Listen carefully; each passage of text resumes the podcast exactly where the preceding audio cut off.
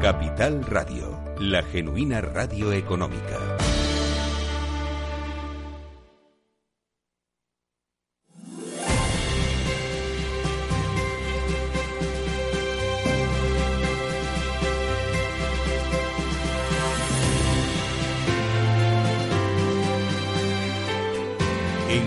Radio comienza el Foro de los Recursos Humanos, el primer espacio en la radio y en Internet dedicado a las personas y las empresas. Desde la actualidad y las nuevas tendencias en gestión de empresas, analizamos el presente y el futuro de nuestro talento.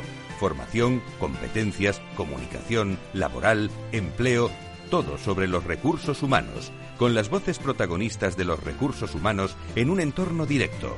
Francisco García Cabello, el Foro de los Recursos Humanos, Capital Radio.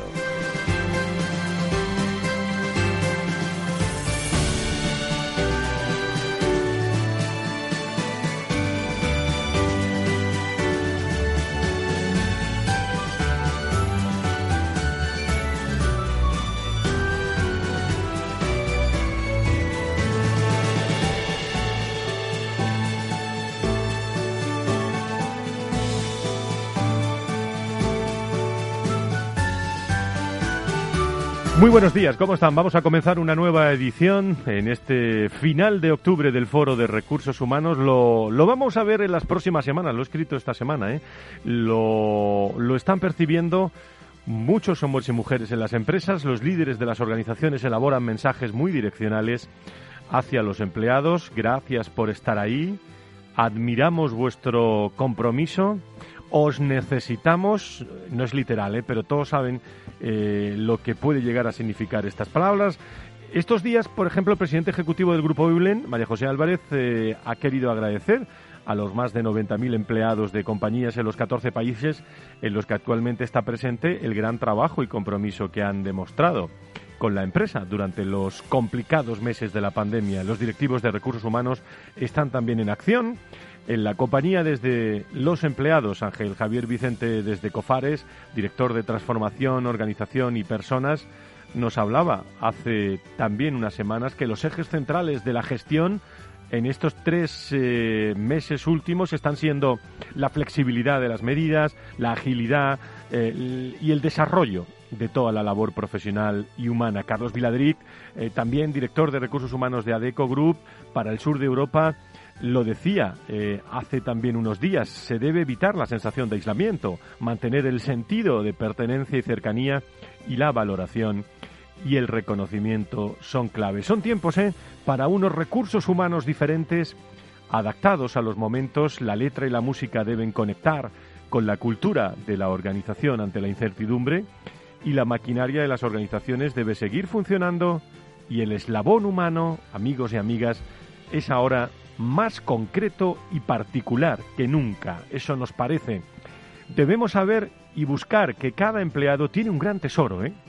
Es su tesoro y la organización debe reconocerlo e identificarlo. Los detalles, más que nunca, son claves. El reconocimiento es ahora mismo pura gestión, ¿eh? que refuerza la relación de la empresa con los propios trabajadores. Cuando se reconoce ya sabéis que a una persona eficiente y eficaz se está reforzando además las acciones y el, el comportamiento de la organización, que desea prolongar lógicamente en los empleados. Es ahora buen momento para ello. Jadwell, expresidente y CEO de General Electric, eh, por casi 20 años eh, tenía una práctica eh, poco habitual en muchas ocasiones. Se acostumbraba a enviar bueno, notas, notitas de felicitación de su puño y letra a los empleados más destacados de su empresa.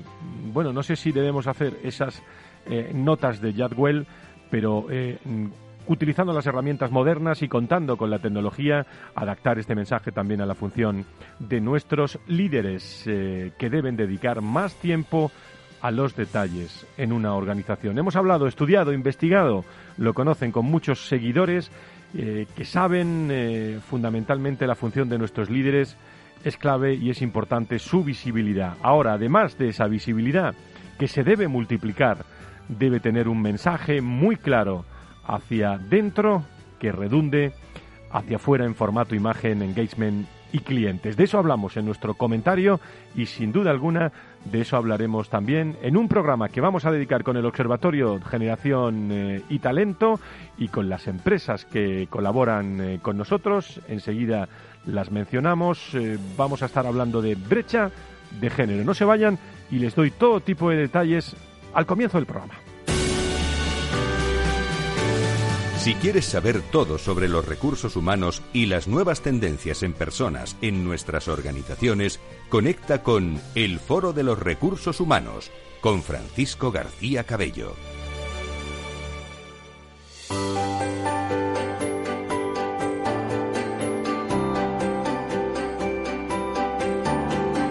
En la entrevista del Foro de los Recursos Humanos descubrimos voces y personas protagonistas que nos aportan referencias y puntos de vista claves. Bienvenidos todos a ese nuevo diálogo generacional del Observatorio Generación y Talento que cada mes se emite aquí en esta casa en el Foro de Recursos Humanos en Capital Radio y que lo contamos también a través del Foro de, Recursos Humanos eh, en digital, como siempre. Eh, con la colaboración de Correos, Enagas, General y Sandoz Farmacéutica, hoy vamos a escuchar la voz de, expertos de la empresa sobre un tema que todas las organizaciones tarde o temprano van a tener que abordar ¿eh? y que ocupa y preocupa, como yo digo siempre, eh, si no lo están haciendo ya.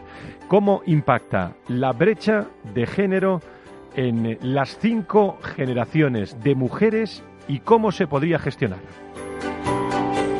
De eso vamos a hablar hoy. Nos acompañan eh, invitados de primera línea que enseguida voy a presentarles. Eh, pero como está aquí el Observatorio Generación y Talento, déjenme que salude eh, aquí en directo a Ángeles Alcázar, socia del Observatorio. Querida Ángeles, ¿cómo estás? Muy buenos días. Buenos días, muy bien. Espero que todos vosotros también. También te saludo en momento. Todo, todo muy bien y creo que tenemos a Elena Cascante al otro lado del hilo telefónico. Elena, muy buenos días, bienvenida. ¿Qué tal? Buenos días. Espero que todos estéis fenomenal. Pues todos muy bien, esperando que tú también eh, lo, estés, pero entramos en, en, hablar de esa brecha de género, ¿no? En una de las materias que, aborda, por cierto, Ángeles, eh, vuestro campus Generaciona. Recuérdanos un poco qué, qué finalidad tiene este campus, por qué los profesionales de recursos humanos, igualdad, diversidad, pues bueno, deben seguir trabajando y profundizando en esto que venimos a llamar brecha de género. Bueno, como comentamos ya hace tiempo dentro del programa, pues hemos puesto en marcha el campus Generaciona.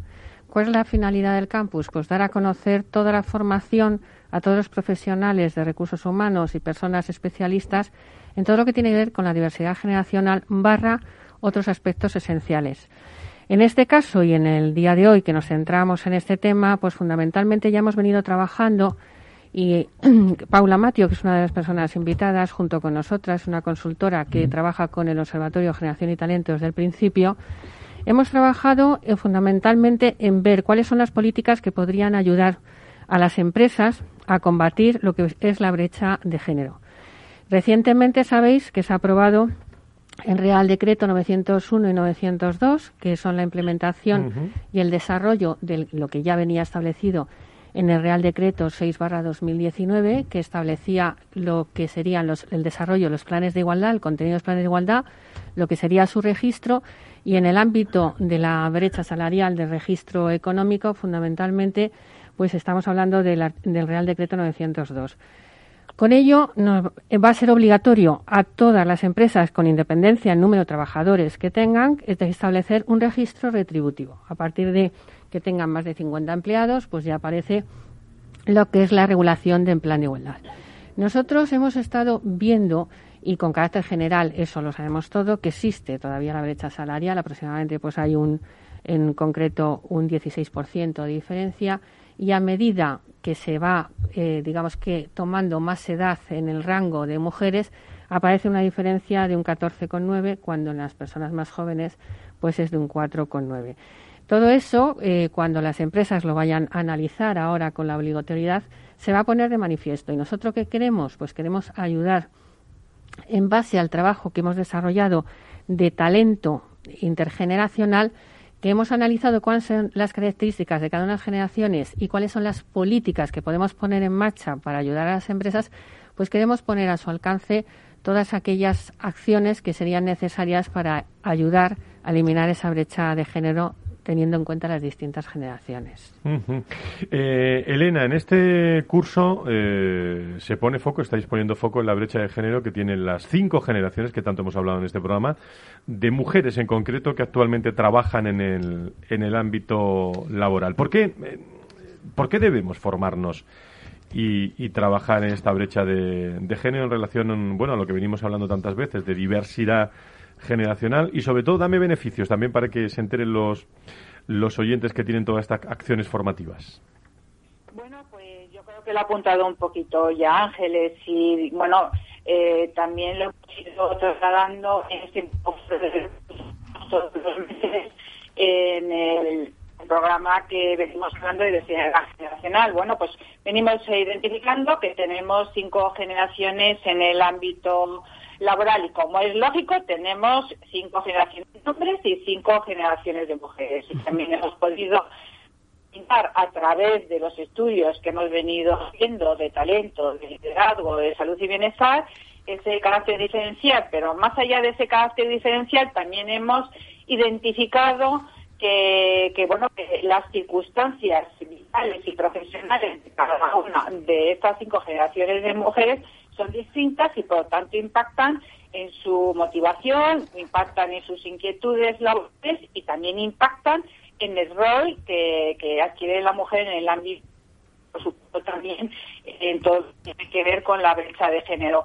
Eh, hemos identificado esto, pero también hemos identificado que las organizaciones que están compuestas también por personas y por lo tanto han ido eh, evolucionando las organizaciones en cómo se ha ido desarrollando sus valores, su cultura organizativa, también ha habido una evolución en gestionar personas, en gestionar equipos y por tanto ha habido también esa evolución del rol de la mujer en el ámbito laboral y también esa desigualdad de la brecha generacional. Yo creo que, como también por otro lado estamos de acuerdo que la igualdad de oportunidades entre hombres y mujeres es un principio jurídico universal y, sin embargo, en el ámbito laboral habiendo eh, eh, una tarea pendiente para alcanzar la igualdad de oportunidades. Por eso, pues, eh, hemos querido que ante lo patente de la diversidad generacional y lo patente de la de, la de la diferencia en que vive cada generación de mujeres su, su momento profesional y por tanto hemos querido lanzar acción formativa pues para ayudar a las organizaciones, sobre todo a los equipos de profesionales de, recursos humanos, de talento, de diversidad y de igualdad, pues a identificar las diferencias que existen entre las generaciones de mujeres que conviven en la empresa, conocer cuál es el factor predominante de la brecha de género en cada generación en distintos ámbitos de igualdad. ¿no? ahí es donde viene un poco el beneficio. Elena, no es muy buena la, eh, perdón, discúlpame, no es muy buena la comunicación. Lo, van a volver a intentar nuestros eh, técnicos, no sé si es problema de ubicación o de, o de la línea, pero para que se te escuche bien todo lo que, lo que estás, eh, lo que estás comentando. Pero mientras tenemos, mientras repetimos esa llamada, creo que tenemos ya a, a Paula Matio que está con nosotros, como experta también de ALED Comunicación y Marketing de Personas en, en la igualdad en la, en la diversidad y responsable del programa formativo sobre brecha de género del Observatorio Generación y Talento. Paula, ¿estás ahí? Buenos días.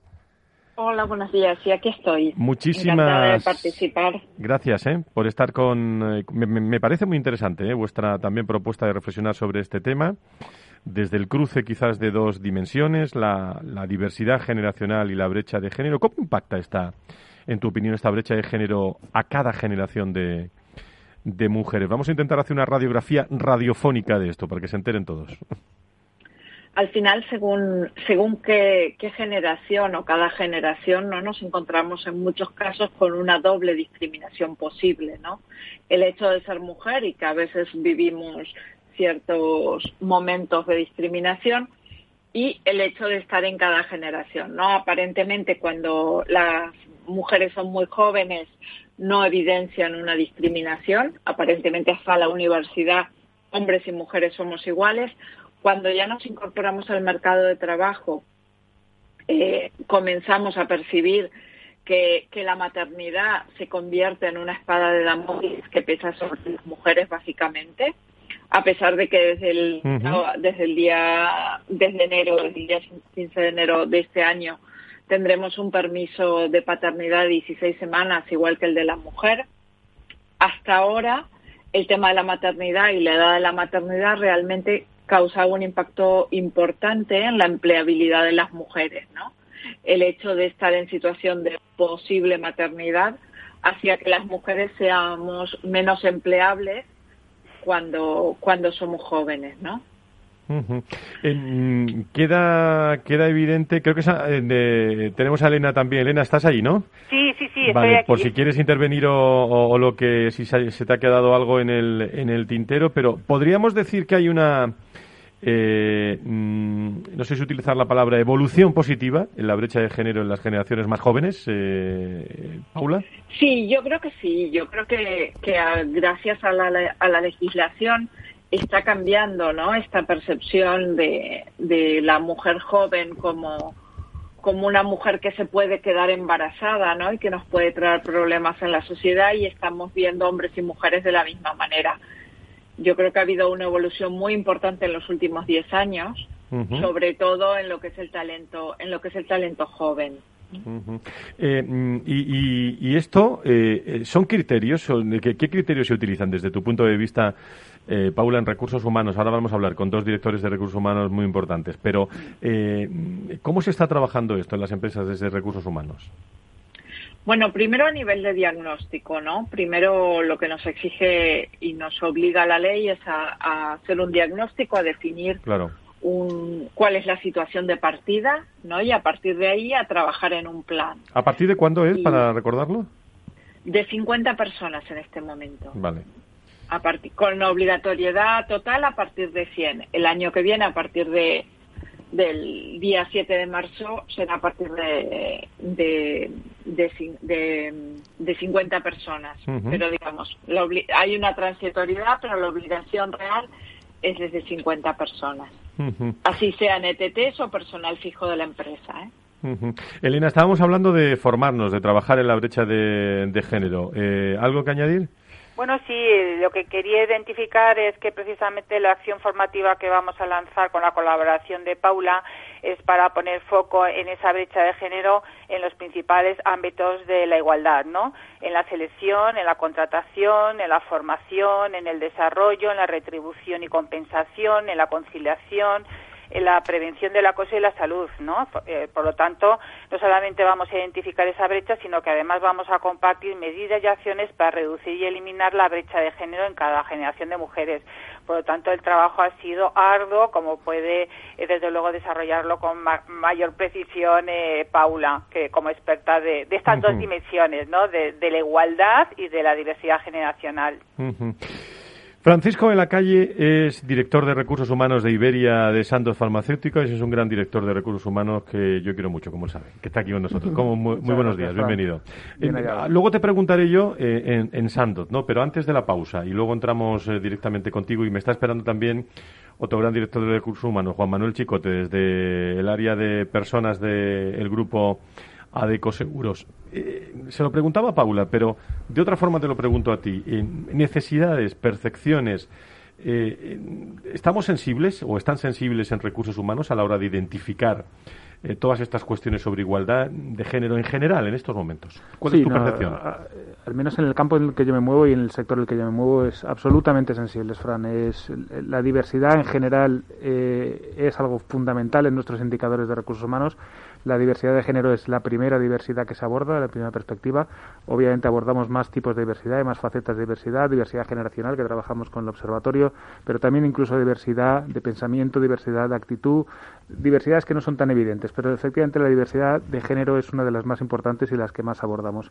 Eh, hay sensibilidad eh, y hay medidas, y porque creo que queda todavía campo de actuación. O sea, vamos, vamos avanzando, pero todavía hay trecho por delante. ¿Y solo lo tiene esa percepción recursos humanos o a nivel general eh, la corporación? Pues mira, esto es como la lluvia.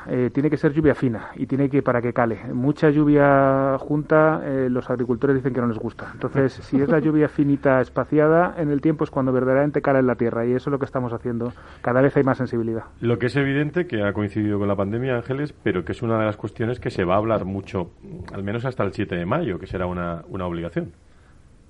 Efectivamente, es una, va a ser una obligación y aparte de todo va a poner de manifiesto una realidad. Yo creo que es algo, tiene un derecho transitorio, como ha dicho Paula, y ahora, bueno, pues a partir, en este caso, el 14 de abril es cuando va a ser entrada en vigor de lo que es el registro retributivo. Y luego ya lo que son los planes de igualdad, pues la que es, eh, eh, los planes de igualdad empiezan el 14 de enero, con los derechos transitorios de aquellos que tienen más de 50, menos 50, etcétera. Entonces, bueno, es una obligación, va a ser una realidad y va a poner de manifiesto lo que existen en las empresas, que también te digo que no va a ser mucho más distinto que lo que había, porque ya el Real Decreto en 2019 te hablaba que tenías que tener un registro, no te decía cómo, también te hablaba que tenías que tener una valoración de puestos. Las empresas más pequeñas igual pueden ver esto con una dificultad, pero sin embargo las empresas grandes ya se venía haciendo. El tema de valoración de puestos, en vez de ser las categorías, pues se pasaban a ocupaciones en las que había unos puntos, etcétera. No va a ser tan complicado y sí lo que va a dar es poner en orden todo lo que es la gestión de recursos humanos y ver las posibles diferencias que hayan en brecha salarial. ¿eh? También depende mucho del sector, de actividad, etcétera, de grandes o pequeñas. Pues con, el Observatorio Generación y Talento estamos analizando hoy con eh, empresas eh, y personas. Paula, muchas gracias por estar con nosotros. Muy interesante todo, ¿eh? Gracias. Muchísimas gracias, Elena. Nos escuchamos luego, después de, la pausa, al final del programa. Muchas gracias. Mucho mejor el sonido, el sonido ahora. Con Sandoz, con nos espera también DKV, hablando de esa brecha de género. ¿Cómo eh, impacta la brecha de género en las cinco generaciones de mujeres y cómo se podría gestionar? A debate hoy aquí en el, en el foro de, de recursos humanos con, con todos ustedes.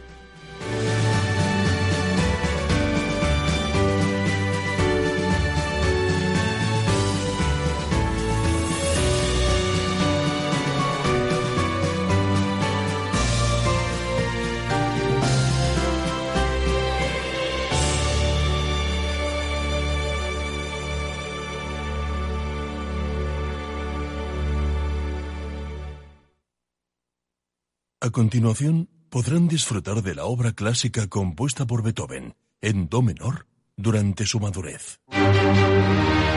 El arte es solo para unos pocos. ¿O no?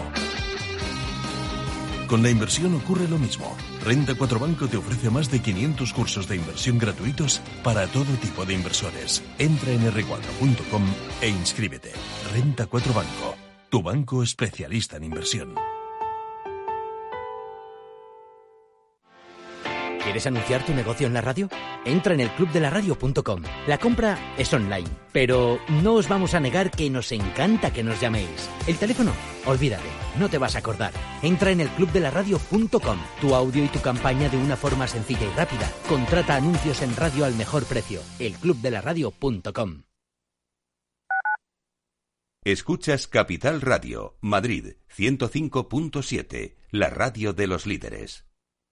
Disfruta de la mejor cocina gallega en Montes de Galicia. Todo un clásico moderno en el barrio de Salamanca. Disfruta de la variada dieta atlántica, de las mejores carnes y pescados tratados con respeto y transparencia y regados con una de las mejores bodegas de la zona. En grupo, en familia o en pareja, Montes de Galicia te ofrece el espacio perfecto en cada ocasión.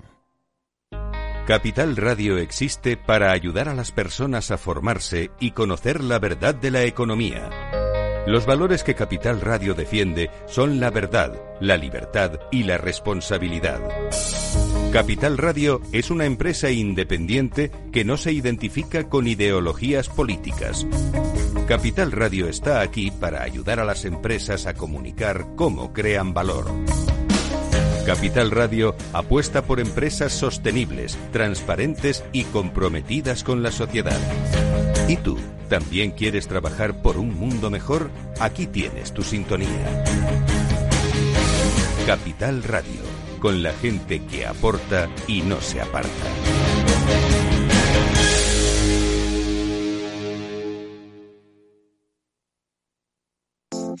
Horno San Onofre. Somos pasteleros y eso nos gusta. Utilizamos materias primas que nos hacen disfrutar y elaboramos todos nuestros productos de forma artesanal, sin sucedáneos, ni margarinas, ni grasas trans. Sabemos que las cosas buenas son importantes. Con el hashtag buscamos gente dulce. Horno San Onofre, calle San Onofre 3, teléfono 91 532 9060 y calle Hernani 7, teléfono 91 554 3396. También nos encontrarás en el mercado de San Miguel, www.pasteleriasanonofre.com.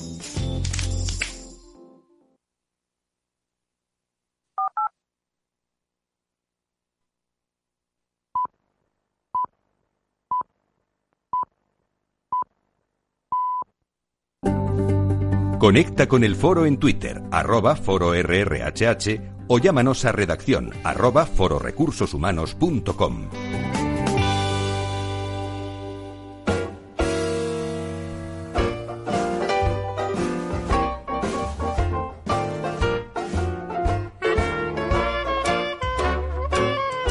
La tertulia del Foro de los Recursos Humanos te aporta actualidad, innovación y conocimientos. Apúntate.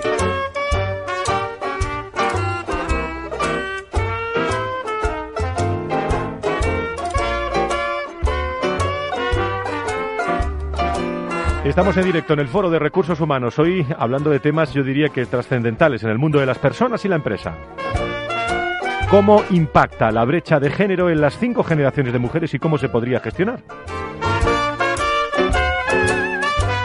Con Elena Cascante, con Ángeles Alcázar, con el Observatorio Generación y, Talento, con Francisco de la Calle, que, nos acompaña aquí en los estudios y, decía yo en líneas generales cuál es eh, esa necesidad o esa percepción, pero cómo, cómo lo estáis trabajando, eh, Fran en Sandoz, eh, del grupo Novartis, cómo, cómo, cómo lo estáis desarrollando en estos momentos, cuando no sé si es que ha coincidido la pandemia con, esta, con este decreto y, con esta normativa. Afortunadamente, creo que íbamos adelantados a la pandemia en la gestión de la diversidad y de la diversidad de género. Eh, respecto a la diversidad, coincido que lo que primero que, hicimos en su momento fue un análisis. Eh, en general lo hacemos de todas las diversidades. Como digo, la diversidad de género es uno de los principales indicadores que tenemos en la compañía.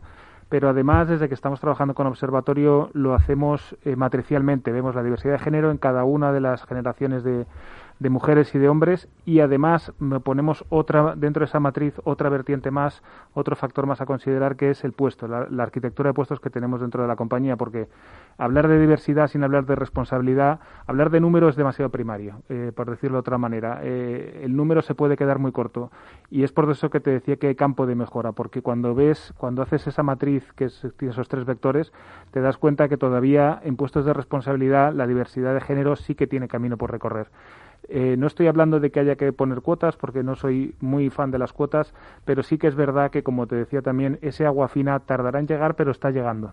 también es lo que vemos viendo lo que vamos viendo con los indicadores. Es una realidad, por tanto, en Santos, pero ¿sigue reduciéndose esa brecha o, ya no queda huella de ella? No, no, no, sigue, sí, eh, existe, no en el tema salarial, sí en el tema de responsabilidad. En el tema salarial estamos, eh, afortunadamente tenemos un plan de igualdad ya hace muchos años, antes que la legislación, tenemos medidas que fomentan esa diversidad eh, de género eh, por encima incluso de la legislación. Eh, nos adelantamos a los permisos de paternidad igualados a los de maternidad, incluso aumentados respecto a los que la ley establece. Damos a hombres y mujeres más, más tiempo de maternidad y paternidad. Eh, por eso digo que estábamos adelantados, pero que todavía cuando miras los indicadores, ves la perspectiva y no solamente la foto fija, sino la tendencia, te das cuenta que vas mejorando, pero que todavía en campos de responsabilidad queda por llegar. Hay muchas mujeres que todavía hoy siguen abandonando carrera profesional cuando llegan a la treintena por, por temas de maternidad. Algunas se reincorporan más tarde, pero algunas no se reincorporan. Y eso es una realidad y eso está pasando ahora. Por cierto, Frank, que no te he preguntado, ¿cómo estáis? Eh, ¿Cómo está la plantilla? ¿Cómo, cómo está el Santos con, este, con, esto que estamos pasando? Con deseos de contacto otra vez, porque te das cuenta la importancia que tiene el contacto, sobre todo en culturas latinas, eh, que, nos gusta tanto tocarnos, estar cerca, eh, saludarnos, y eso se sufre. Eh, nos han dado el jarro de agua fría este de que hasta abril, mayo, pues no nos vamos a poder ver todavía con naturalidad, con normalidad.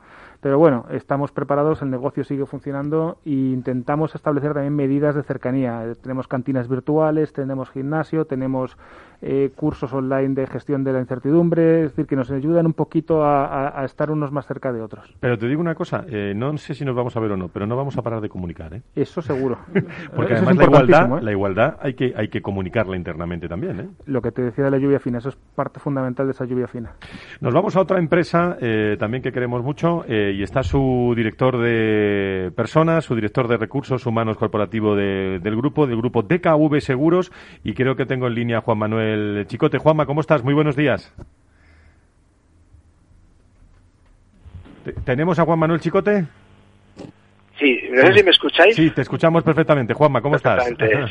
Pues, pues mira, bien, la verdad que me, encuentro contigo muy contento de estar otra vez con, contigo y que me invites a estos foros y además con, con la compañía que, que tenemos hoy entre entre ellas pues con, con Elena y, con todos los compañeros incluso acabo de estar escuchando compañero de Sandoz del que comparto gran gran parte de las de las actividades y, acciones que ellos hacen ¿no? ¿Cómo estáis Juanma? ¿Cómo estáis en el grupo de KV? En, eh, digo de salud todos pues, pues sinceramente tengo que decirte que somos afortunados eh, ya sabéis que a ver DKV es una empresa de salud y como empresa de salud pues lo primero es la salud de nuestros empleados, punto número uno, la salud de nuestros clientes al mismo nivel y luego ya el resto de cosas ya vendrán por añadidura, ¿no? Pero desde luego el primer objetivo es cuidar de, las personas de la compañía y de las familias de, nuestras personas, ¿no? Y entonces en ese en ese camino estamos desde el principio, como tú sabes, porque ya hemos hablado en alguna ocasión, fuimos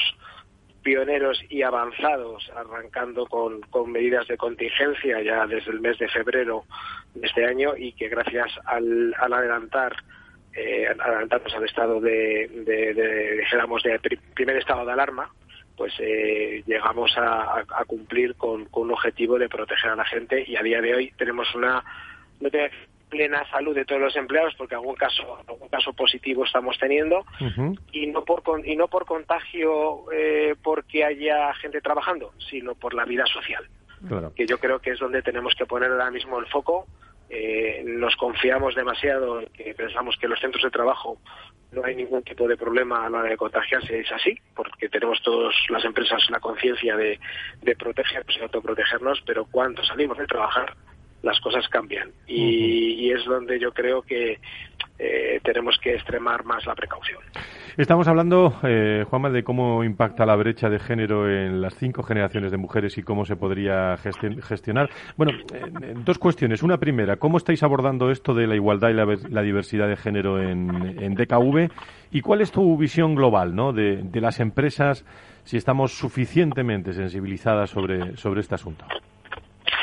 primero atender la primera pregunta y cómo lo estamos abordando. A ver, es una de las primeras empresas que comienza a trabajar en igualdad de género y mantiene ese compromiso a lo largo de los años. Ya en 2005 nos certificamos como empresa óptima y en 2009 hicimos nuestro primer plan de igualdad. Eh, forma parte de la política y del modelo de gestión del Departamento de Personas y es también un objetivo de responsabilidad empresarial. Entonces eh, hay una gran conciencia por parte de toda la organización y por parte sobre todo del comité de dirección, porque todo emana de que los directivos de la compañía se lo crean y lo practiquen. Porque si no, lo, no se lo creen y no lo practiquen, por mucho que queramos hacer políticas, de nada sirve. ¿no?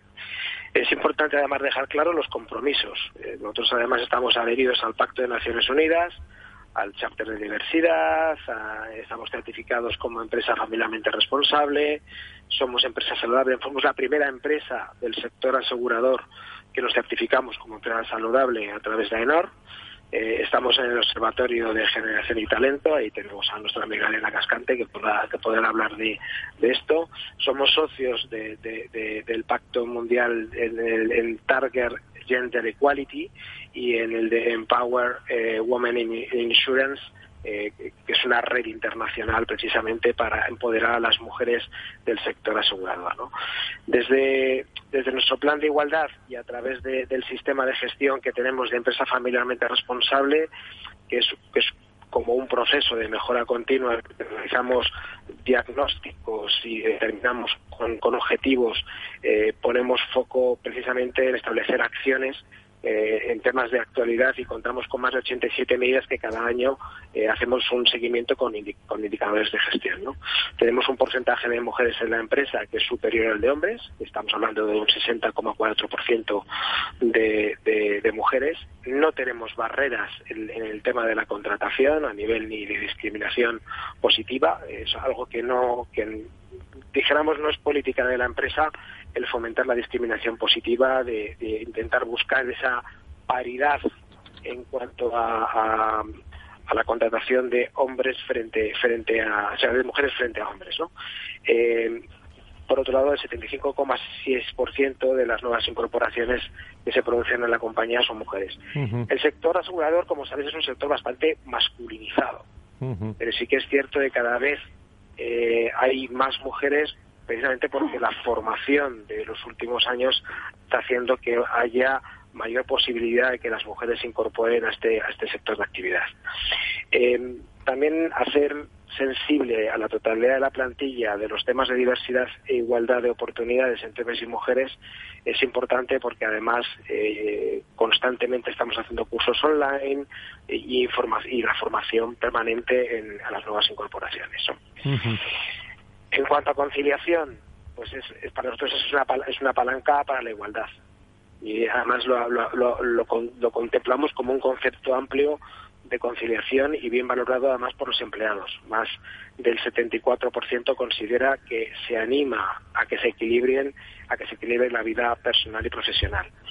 Eh, muchas de nuestras medidas están relacionadas precisamente con la formación y el desarrollo y el desarrollo de las personas es la base para favorecer la promoción eh, precisamente de las mujeres. Tenemos mm, algunos sistemas de mentoring de, género, eh, donde las directivas forman a, posibles nuevas directivas que vaya a haber en, la, en la compañía y que más del 50% de las, de las mujeres eh, sean, estén dijéramos, vinculadas en proyectos transversales dentro de la compañía para favorecer la promoción. Es decir, fomentamos la promoción, fomentamos la participación de las mujeres, pero todavía estamos muy lejos. Y cuando te digo estamos muy lejos, es porque además sabrás que el sector asegurador, como te decía, que es un sector eminentemente masculino, el problema no está en, los manos intermedios donde hay una gran presencia de mujeres. El problema está en los comités de dirección y los consejos de administración. Y creo que eso es algo que, seguramente que entraremos en debate eh, precisamente porque eh, prácticamente no creo que supere entre el 12 y el 14% la presencia de mujeres directivas en consejos de administración. Muy bien, pues, eh, pues muy clarito eh, cómo impacta la brecha de género de las cinco generaciones de mujeres y cómo se podría gestionar. Lo tenemos a, debate con presencia de dos empresas hoy y sus directores de recursos humanos, como es el caso de Francisco de la Calle, director de Recursos Humanos de Iberia de Santo Farmacéutica, y Juan Manuel Chicote, director de Personas del grupo DKV eh, Seguros. Eh, está Elena al otro lado del hilo telefónico, me imagino, también para la tertulia. Elena, ¿estás ahí? Correcto, aquí todavía sigo escuchando. Y además con mejor, con mejor sonido. Y, Ángeles Alcázar también que nos acompañan, ¿no? Pues vamos a abrir una tertulia en la recta final de del programa y no sé, se me ha quedado una cuestión que no quiero que se me quede y es que si consideráis en, claro, aquí hablar, muchas veces hay que hablar a nivel general, ¿no? O, si queréis particularizar, pero consideráis que las mujeres que se incorporan ahora a la empresa tienen eh, otra autopercepción de, bueno, de sí mismas, ¿no? Visualizan que viven su propia brecha de género. Eh, ¿Qué es lo que están demandando, Ángeles? Pues mira, precisamente, eh, como se dice, me gusta que me hagas esta pregunta, porque dentro del estudio lo que hemos analizado es cómo ven, por ejemplo, en este caso concreto, la retribución cada una de las generaciones, ¿no? Y para las generaciones muy jóvenes, en este caso las Z, que es las que te han nacido posteriormente al año 93, ellos saben que tienen que cobrar el mismo salario que los, sus compañeros masculinos. Y con respecto a la generación Y, dan por hecho que no debe de haber eh, diferencias económicas en este tema. Sin embargo, si nos vamos a analizar, por ejemplo, las generaciones tradicionales y las baby boomer, en el primer caso, en las tradicionales, ellos consideraban que habían sido educadas para no negociar su salario Y en cuanto a los baby boomers, bueno, pues el salario era considerado como un tema tabú en que no se podía hablar y no podían negociar. La generación X, aquella que está en medio, le preocupaba más la flexibilidad, porque es aquella generación que estaba en, el momento de cuidado de sus hijos, la, la, flexibilidad que hablar de su salario, ¿no? Aunque consideraban que necesitaban tener un salario más justo. Esta percepción que ha tenido cada una de las generaciones influye en lo que ha estado comentando antes eh, Juan Manuel, en el sentido de, fíjate lo importante que es hacer un mentoring y empoderar a la mujer en sus capacidades y en su capacidad sobre todo de negociación de su tema salarial, de su retribución y de su puesto de trabajo. Por eso, evidentemente, cuando hablamos de empresas grandes, de empresas que tienen convenios, pues, hombre, con carácter general y entre comillas, pues puede ser que no exista a, priori, ¿eh? pues de manera ponderada, una, una discriminación salarial. Pero, sin embargo, nos fijamos en los mandos intermedios y a partir de una determinada edad, como posiblemente de una manera corresponsable, tanto por la empresa, por parte de la empresa, eh, que no acude a esa mujer que pueda darle esa responsabilidad, como por parte de las mujeres a la hora de reivindicar y valorar cuáles son realmente sus cualidades profesionales, ¿no? Yo creo que eso es muy importante. ¿Qué os parece? Estamos abiertos a la tertulia. Juanma, estáis al otro lado telefónico, pero podéis participar cuando queráis o, Fran, lo que queráis. Eh, a ver, nosotros llevamos dos, dos, sesiones, sí, llevamos dos sesiones eh, durante dos años con el tema del mentoring de género, aparte de otros mentoring que, que además eh, Elena conoce también porque lo hemos trabajado con mentoring, mentoring de edad, precisamente de, las distintas generaciones que conviven en la compañía. Y, y es una herramienta que a nosotros nos está funcionando bastante bien. Y cuando digo que funciona bastante bien es porque realmente eh, cuando te encuentras con plantillas que tienen una alta seniority a nivel de la antigüedad, pero aparte de eso también con una, una, edad avanzada, te das cuenta que en cuestión de pocos años, eh, y esto yo creo que es algo generalizado, salvo las startups, en las empresas que son un poco más grandes, te vas a encontrar con que en poquitos años vas a tener a más de la plantilla a 10, 15 o menos, incluso de, de 10 años, con opciones de jubilación, ¿no? Entonces, una de dos, todo lo que no hayas hecho en potenciar y en, y en, y en trabajar el liderazgo femenino de cara a, empoderarlas y que sean ese reemplazo precisamente para eso ese aspecto pendiente que es que estén presentes en comités de dirección, que estén presentes las mujeres en los órganos de dirección de la compañía y los consejos de administración eh, requiere requiere mucho trabajo previo. Mm, eh, llevamos dos años, todavía yo creo que es pronto, pero que de momento el, resultado de estos dos años está siendo súper positivo. Yo, desde luego, si alguno tienes la oportunidad de, fomentarlo, yo lo aconsejo de, forma muy, muy ¿no? Fran. No, yo coincido plenamente con, con Juan Manuel. Eh, yo estaría deseando que llegue el día en que no tenga que implementar medidas de mentoring de género o días especiales de la mujer o días que generan pues eso ese ese conocimiento esa sensibilización que necesita muchas veces la plantilla o, incluso para reforzar la cultura de la compañía. Será un buen momento. Todavía seguimos necesitándolo. Todavía seguimos teniendo que seguir fomentando esa sensibilización. Yo creo que el trabajo del observatorio es, es muy bueno aquí porque nos permite diseccionar por capas eh, cuáles son las medidas más oportunas para cada una de las generaciones, con lo cual nos da una herramienta fenomenal pero desgraciadamente todavía tenemos que seguir fomentando y, empujando por ese lado. Elena, desde el otro lado telefónico, ¿alguna cosa? Bueno, pues que efectivamente. Bueno, está Paula también, creo, ¿no? Sí, sí, bueno, pues, pues podéis intervenir las dos, Elena. bueno, pues yo nada más que incidir en que desafortunadamente tenemos que seguir trabajando todos en la brecha salarial, en que el desempleo femenino todavía es el mayoritario, en esa escasez de presencia de mujeres en puestos de responsabilidad, todo el tema de, conciliación, ¿no? Eh, pero que muchas veces se pone el foco en facilitar la conciliación en la mujer, pero también en la corresponsabilidad del varón, ¿no? O sea, que también es un poco va en, esa doble línea. Y, efectivamente todavía tenemos que seguir remando en esa dirección para minimizar y efectivamente haciendo esta matriz de, ir diseccionando los ámbitos de igualdad por más prioritarios, que pueden ser 10, 12, pero son muchos, y, y lo diseccionas por, por las circunstancias de, de, cada una de las generaciones de mujeres, imaginaros el cuadrante que te sale para, para tener que trabajar, para poder ir aterrizando, ¿no? O sea, cuántas, que si ponemos, por ejemplo, el foco en la, en la formación, que es uno de los ámbitos, ¿no? Pues fíjate tú que, que, que qué diferencia eh, de, enfrentarse a la formación si hablamos de la generación más veterana, ¿no? En la que realmente casi están pidiendo que sean e, e, ellas las formadoras, ¿no? Después de tantos años de experiencia y de conocimiento o, la generación e, X en el que estamos hablando de una generación en el que están ahora con poquísimo tiempo, ¿no? Eh, porque quieren abordar muchísimos retos organizacionales que se le están pidiendo a sus empresas y al mismo tiempo tienen que conciliar vida familiar y vida laboral y no les queda mucho tiempo para abordar una formación necesaria para progresar en sus carreras, ¿no?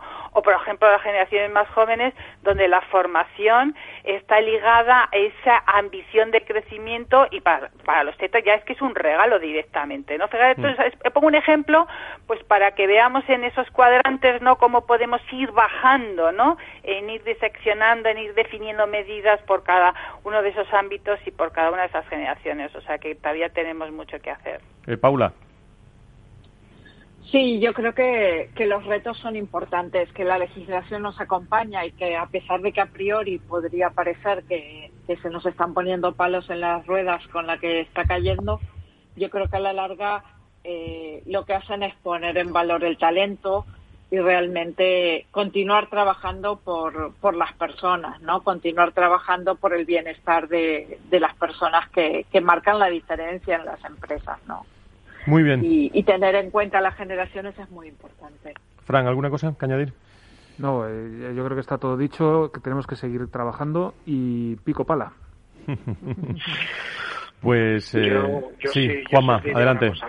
adelante. Y, es, eh, a ver, teniendo en cuenta que, las mujeres jóvenes que se incorporan normalmente a la organización a día a día se encuentran mucho mejor preparadas y mejor formadas, eh, no todos los jóvenes eh, piden eh, calidad de vida es igual a nivel salarial. Es decir, no, no consiste en que la, la, igualdad a nivel o la equiparación a nivel salarial yo creo que esa es una barrera que sobre todo en determinados sectores, yo, vengo, yo provengo del sector legal, anteriormente a trabajar en DKV y ahí sí que estaba clarísimo que no había absolutamente ninguna diferencia entre eh, es la misma categoría el salario que cobraba un abogado y una abogada. Eh, ya cuando vamos a, otro tipo de niveles, como es la asociatura, o sea, los socios y los presocios, ahí sí que puede haber algún tipo de diferencias, ¿no? Pero realmente estaba completamente equiparado. A día de hoy, la, gente no se mueve o no va a un trabajo porque gane o deje de ganar más dinero eh, comparado entre eh, con un hombre o con una mujer. Lo que te piden es claridad y transparencia. Lo que te piden es que, además que esa claridad y esa transparencia estén eh, bien reflejadas en las condiciones salariales, valoran sobre todo las medidas de conciliación, las, las, las, condiciones de conciliación en la vida, en su vida laboral y en la, y en la, y en la empresa, y sobre todo lo que te piden es flexibilidad, aprendizaje no formación, aprendizaje no formación y sobre y sobre todo el hecho de decir el, el, dinero que gano me vale para qué? Para poder disfrutar de mi tiempo libre. Y eso, a día de hoy, es lo que más valora la gente joven. Decirme una cosa a todos, y, en síntesis, si podéis, eh, todos, ¿creéis que el teletrabajo está minimizando esa, esa brecha de género en las empresas? ¿Tu opinión, Juan, más rápida? Mm, a ver, el, teletrabajo para, para mí es, eh, en cierto modo, y voy a decir una cosa que va en contra, pero para, para mí es un engañabobos con perdón. Es decir, nos estamos autoengañando con el teletrabajo. Estamos trabajando muchísimo más y, de hecho, mm, la diferencia eh, salarial mm, no lo está favoreciendo el teletrabajo. Eh, Yo creo que el poder elegir es lo que te da la ventaja. El poder elegir desde donde, trabajas es lo que es eh, fundamental ahora. Esto que no lo había antes en algunas empresas, ahora sí empieza a verlo. Eh, eso es, nos da una madurez en la organización que antes no teníamos. Decirme los dos directores de recursos humanos, de KV, Sando, de lo que estáis presentes, esta brecha salarial, bueno, mm, por mucho que estamos haciendo, por muchos decretos de ley, ¿sigue siendo una tarea pendiente en el ámbito laboral en, en España? Digo, profundizar. En España posiblemente, según qué sectores, en el sector que yo me muevo, el sector farmacéutico, no creo que exista tanta brecha salarial, por no decir que no creo que exista la brecha salarial. Es decir, igualdad de responsabilidad, igual sueldo. Otra cosa es que hay menos mujeres en ciertos niveles de responsabilidad. Juanma. coincido completamente con lo que acaba de decir mi compañero. Eh, o sea, no podemos preguntarnos cuántas, cuántas empresas miden la brecha salarial y cuántas empresas trabajan para reducirla. Eso es una realidad. Pero la mayoría de las empresas creen que su empresa no hay brecha y yo creo que en realidad son pocas las que realmente la tienen. Pues, eh, ¿cómo impacta esta brecha de género en las cinco generaciones de mujeres y cómo se podría gestionar? Eh, puede escuchar ya este podcast en el foro de recursos humanos con eh, lo más destacado desde distintos puntos de vista.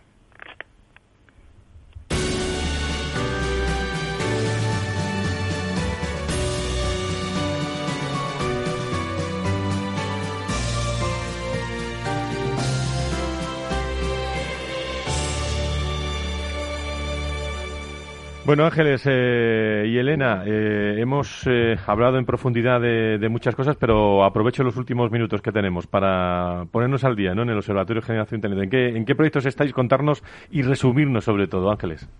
Bueno, pues fundamentalmente ahora estamos lanzando la encuesta de salud y bienestar COVID-19. Sabéis que hemos estado haciendo el trabajo de salud y bienestar, curiosamente, desde el año 2019 hasta el 2020, cuando ocurrió este tema. La parte cualitativa está finalizada, que la presentaremos en febrero del año que viene. Y mientras tanto, vamos a analizar, y yo os animo a que participéis en una encuesta de salud y bienestar. Esta encuesta de salud y bienestar COVID-19 no es una encuesta cualquiera, es una encuesta que está refrendada por la Universidad Europea de, Madrid es una encuesta que va a ser única en España. Es la primera porque tiene rigor científico porque tiene unas escalas detrás y por tanto va a ser posiblemente, y creo que no me equivoque dada mi experiencia profesional, va a ser un referente en España y a nivel internacional. Elena, en 10 segundos, algo más que añadir, muy rápido, porfa. Bueno, pues que no, no paramos, ¿no? Eh, en el empeño de seguir avanzando en el cruce de la diversidad generacional en otras dimensiones de gestión de personas. Y bueno, pues el siguiente hito va a ser el webinar que vamos a realizar el 18 de noviembre, donde vamos a hablar de la diversidad funcional en las cinco generaciones de trabajadores, con lo cual seguimos trabajando. ¿eh? Pues eh, Elena Cascante, Ángeles Alcázar, del Observatorio Generación y Talento, nos despedimos de esta forma. Una de Miki Núñez, por favor, hasta hora de la tarde. Vamos allá. A contemplar el universo porque hecho en falta la vida. Me faltabas tú diciéndome no tengas miedo, amigo. Éramos los trozos de un Bueno, un abrazo muy fuerte a DKV. Juan Magrucha, muchas gracias eh, a todo el equipo humano de DKV. Gracias por estar con nosotros.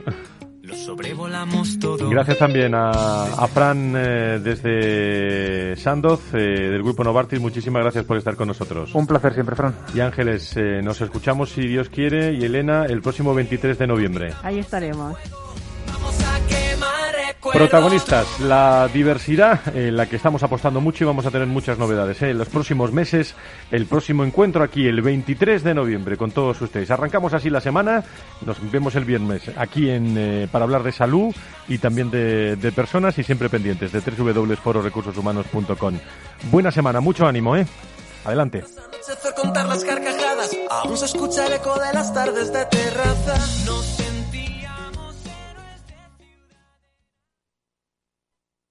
Cuando un gestor te habla con terminología demasiado compleja, es porque no puede permitirse decir las cosas así de claras. En Finanbest solo ganamos si tú ganas primero. O lo que es lo mismo, en Finanbest, si no sumamos, no restamos. Conoce todas las ventajas del Result Investment. Tienes mucho que ganar.